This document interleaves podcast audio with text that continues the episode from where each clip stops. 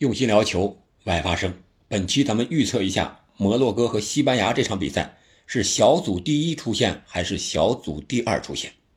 这里是喜马拉雅出品的《憨憨聊球》，我是憨憨。相信看了克罗地亚和日本这场比赛，你可能会感觉到，这是一场从目前来看只有小组第二出现的一个八分之一决赛。这一点证明了什么？我觉得，如果摩洛哥和西班牙这场比赛，西班牙晋级了，只能说明日本还不够小组第一的实力，而西班牙是选择了小组第二，他故意输给了日本，这个可能性会更大吧。抛开这些因素，咱们单独聊聊这一场比赛。摩洛哥在小组赛是零比零平了克罗地亚，二比零胜了比利时。二比一赢了加拿大，他队中的核心球员齐耶赫、阿什拉夫、马兹拉维，这是应该说是不可或缺的大腿。因为摩洛哥毕竟整体实力还是比较有限的，能够拿到小组第一，一个是比利时内讧自己是不行了，另外一个克罗地亚确实是有点老了，加拿大呢是年轻气盛。玩不过摩洛哥这样老道的世界杯的算是常客吧，而西班牙这边呢，他是选择了小组第二。现在我们这么论啊，我估计是大概率事件：七比零胜哥斯达黎加，一比一平德国，一比二最后一轮输给了日本。那对于西班牙来说，他面对摩洛哥就相当于面对日本呀。摩洛哥那肯定无疑就是防守反击。而对西班牙来说呢，他无疑是传控，那他要如何解决防守上的一个反击问题呢？日本队当当当，两三分钟进了俩球，那摩洛哥会不会效仿日本也这么打呢？我估计这是一个大概率事件。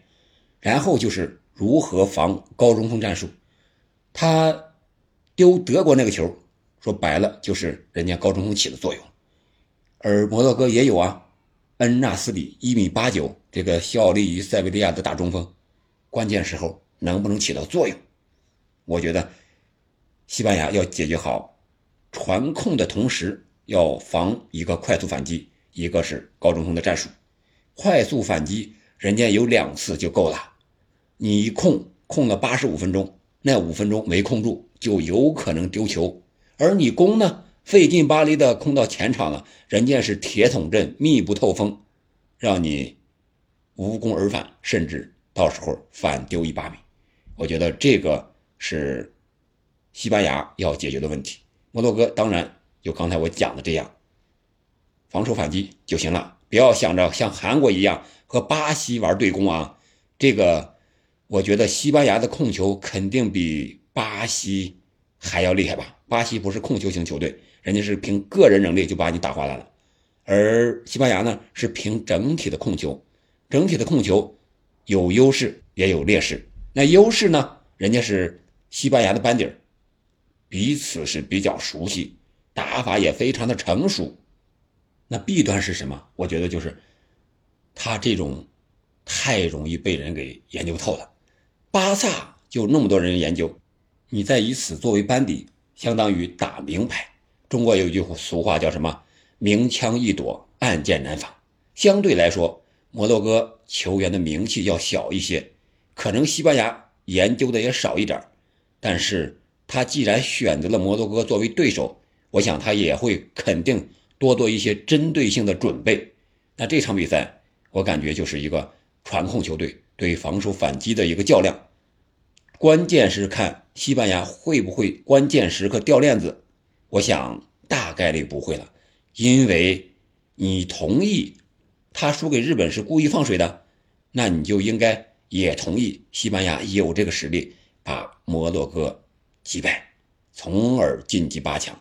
那这样的话，那本届世界杯欧洲球队进八强的就有六个了，剩下那两个就是南美的巴西和阿根廷。因为那个小组是葡萄牙和瑞士，都是欧洲球队，铁定是欧洲球队晋级了嘛。这世界杯又成了欧洲杯和美洲杯的对决，可以说是欧洲六队群殴这个南美两强啊！看看到时候最终进入决赛的是谁吧。好了，本期节目我就聊到这儿，看好西班牙击败摩洛哥晋级八强。感谢您的收听，我们下期再见。